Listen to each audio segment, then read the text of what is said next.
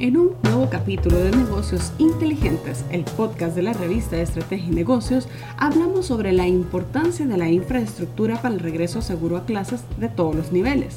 Camilo Garavito, socio fundador de arquitectura en estudio ARE, es el invitado para este capítulo.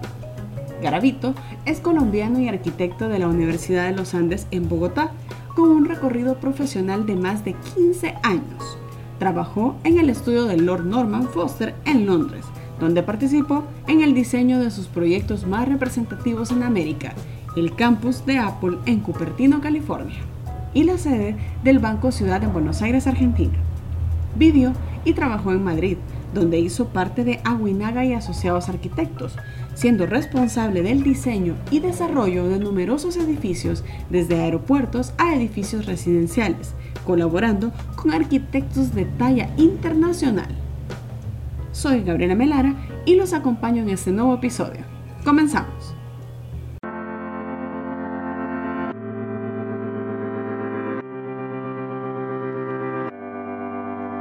Camilo, gracias por acompañarnos en un nuevo podcast de Estrategia y Negocios, siempre apegado al tema de la pandemia por COVID-19. A muchos nos preocupa la enfermedad y también el regreso a clases. Desde su experiencia, ¿cómo se pueden adaptar las aulas escolares para un regreso de clases seguro? Eh, Gabriela, muchas gracias por la invitación. Eh, pues este tema es, es, muy importante en este momento para, para todo el planeta eh, y creo que el regreso a las clases es, es, es, un ejercicio fundamental en el que estamos todos pensando y buscando soluciones. En términos generales, en nuestro estudio, en arquitectura en estudio, cuando pensamos estos espacios escolares, eh, sobre todo, pues hay varias estrategias. Una es utilizar más el espacio exterior. Creemos que que el tener posibilidades de sacar a los estudiantes de sus aulas y obtener espacios que tengan mayor contacto con ventilación natural, con el exterior, pues genera unas posibilidades de, de salubridad mucho mayores a las que estamos acostumbrados en recintos cerrados. Entonces, pensaríamos que la estrategia fundamental es tratar de aprovechar ese contacto con los espacios eh, eh, exteriores y buscar unas maneras distintas de generar esas dinámicas de clase, esas dinámicas educativas eh, en torno a esos espacios exteriores. Pensamos que es como la estrategia más eficiente en ese sentido. Eso combinado con la reducción de, de, los tamaños de los grupos de los estudiantes, en, espacios donde antes había 30 estudiantes, pues seguramente ahora la mitad hoy en día, y, pues eh, acompañado con dinámicas también de virtualización, de, ejercicios semipresenciales, pero creemos que, que, en el largo plazo lo más importante es tratar de convertir esos espacios interiores, exteriores, ¿no? en esos híbridos, espacios flexibles que se puedan utilizar para distintas actividades, creemos que es la estrategia más, más inteligente y más efectiva. Sin duda tocaba un tema importante, la infraestructura es básica pero también hay que reducir los espacios, no solamente esperar que, que con la infraestructura esto se haga seguro el retorno. Pues la pandemia nos está exigiendo replantearnos muchos procesos y muchas cosas, y claramente el, tener aglomeraciones de personas hoy en día es, es inviable, no solo en el, en el, entorno escolar, sino en todos los entornos en general. Eh, y estamos viendo, por ejemplo, en los entornos comerciales, cómo los restaurantes están sacando sus, sus sillas y sus mesas al espacio público, buscando este tipo de soluciones, este tipo de interacción con el, con el espacio exterior. Eh, hay, hay, colegios o universidades que tienen eh, la fortuna de tener una infraestructura que tiene mayor contacto con la naturaleza, hay otras que tendrán retos mayores en este sentido, pero sí creemos que, que este salir a utilizar los espacios exteriores, los espacios públicos, los semipúblicos, es, es la estrategia más, más eficiente. ¿Y cómo deberían repensarse estos espacios desde su experiencia? Pues en, en, arquitectura de estudio llevamos ya un tiempo pensando mucho sobre estos espacios educativos y hemos entrado a trabajar un tema que nos gusta mucho y es cómo eh, tenemos esos espacios de extensión, esos espacios híbridos que eh, funcionan no solo como espacios de circulación o espacios lúdicos para estar, sino que se convierten también en espacios para la educación. Entonces creemos que esto ha migrado las clases ya no se dan solo en el aula y es importante que no se den solo en el aula. Los colegios que estamos planteando o, los proyectos eh, universitarios que hemos hecho, eh, los concursos que hemos presentado, siempre buscamos que haya espacios exteriores o espacios eh, exteriores cubiertos, ¿no? Semi exteriores, semi interiores que puedan funcionar para un ejercicio educativo más lúdico y, más saludable, con mayor contacto con, con, la luz natural, con la ventilación natural y que, eh, que, que, el colegio no sea un espacio en el cual yo voy y me encierro en un recinto a recibir información, sino que sea un ejercicio más experiencial y más de intercambio esa idea creemos que se alinea mucho con las soluciones que nos exige la pandemia, porque aparte de generar espacios diversos y e interacciones diversas, genera pues aire, ¿no? Contacto con el aire, eh, permite el distanciamiento social, aunque pues uno de los retos grandes es, tener a los niños eh, distanciados, ¿no? Ese, es otro, otro reto fundamental que, que, que es, es, bastante exigente, ¿no? Complicado.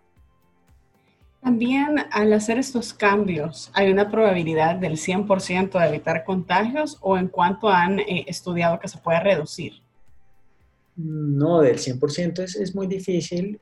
Digamos que en este momento hay muchas incertidumbres todavía. ¿no? La ciencia no ha terminado de descifrar el, el, el, el COVID, eh, eh, cómo funciona y cómo se transmite exactamente. Lo que nos da la información que está disponible hoy en día es que la manera más efectiva de prevenirlo es el uso de tapabocas o la mascarilla, como, como se llama en distintos países, y el distanciamiento. De resto, y bueno, y el, lavarse las manos con frecuencia. Pero de resto hay muchas suposiciones y muchos, muchos ejercicios de pronto un poco de, temor, ¿no? Frente a, nos excedemos a veces de nuestros protocolos, eh, a veces no, a veces sí hay gente también que no se excede, sino que simplemente hace caso omiso, pero con lo poco que sabemos, lo que entendemos es que el, espacio más seguro hoy en día es el espacio abierto y el espacio público en el cual yo puedo respirar y puedo mantener cierta distancia frente a la gente que está conmigo. Entonces, eh, con lo poco que sabemos, creemos que esas dinámicas de tener espacios más generosos y mayor contacto con el aire, sumadas a, obviamente, unas dinámicas de limpieza y de protocolos de de, facilidad de limpieza de los espacios después del uso, pues es, es la estrategia más efectiva a día de hoy. ¿Cree que el COVID-19 viene a cambiar o a replantear la infraestructura, eh, pensando en ventanas, ventilación, como bien lo decía, y que también que mucha gente está diciendo que esto es un tema importante para evitar que en los espacios cerrados se mantenga el, el virus en ese lugar?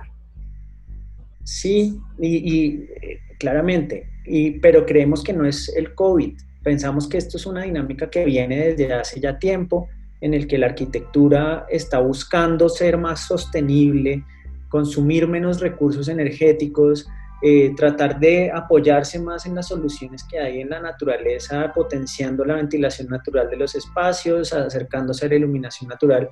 Esto ya venía durante muchos años eh, y hoy en día pues la coyuntura de la pandemia lo que creemos es que va a acelerar esa toma de decisiones porque ya se convierte en algo urgente, ¿no? De abrir esos espacios eh, educativos y permitir que los estudiantes tengan mayor, mayor contacto y mayor diversidad de, de, de, espacios y mayor contacto con el exterior. Camilo, ¿cuáles serían eh, los cambios que deben hacerse y cuáles no deberían tocarse? ¿Qué infraestructuras no deberían tocarse? Pensando en que muchos ya quieren abrir y, y no hay recursos para poder hacer un cambio drástico hay que, hay que cogerlo con pinzas, ¿no? Cuando uno está en una situación tan, tan extrema o un poco tan radical como lo que nos está pasando ahorita, que nos exige un cambio de vida tan drástico, pues hay que ir con cuidado. Que eh, esas intervenciones en infraestructura no son, pues son costosas, suelen ser costosas cuando yo hago estos ajustes. Entonces hay unos temas en los que yo puedo intervenir de manera muy práctica y pragmática y es en dotar los espacios de eh, accesorios para limpieza, de pronto eh, eh, que, los, que, los, que los baños empiecen a tener las griferías que no necesitan el contacto físico, sino que tienen estas tecnologías touchless que, que minimizan el contacto de la gente con, pues con, con, los materiales y los espacios, esto pues tiene un costo, pero creemos que de la manera más costo eficiente es utilizar el edificio distinto, sacar a la gente del edificio. Hay muchas de las cubiertas de los edificios que se hacen hoy en día son recorribles y se convierten en espacios útiles que a veces obviamos. Entonces, creemos que más que una intervención en infraestructura específica o en obras, ¿no? es muy importante cambiar la manera de ver el edificio y de utilizarlo no solo dentro de sus cuatro paredes,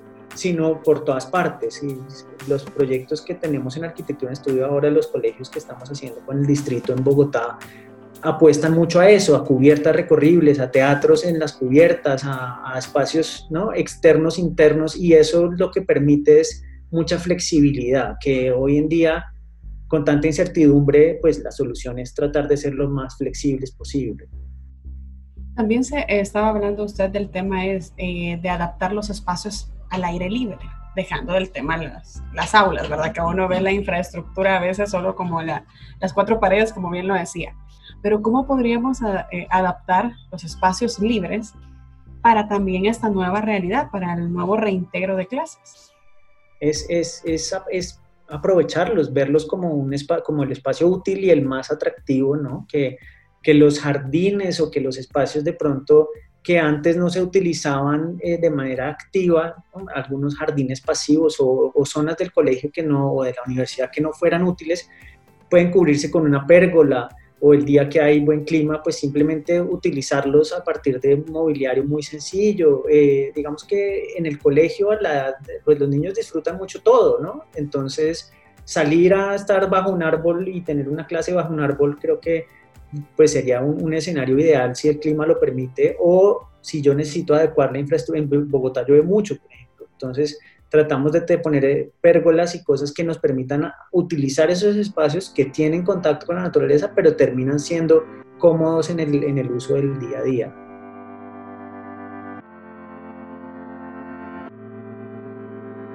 Recuerde seguirnos en todas las redes sociales. Estamos como revista Estrategia y Negocios.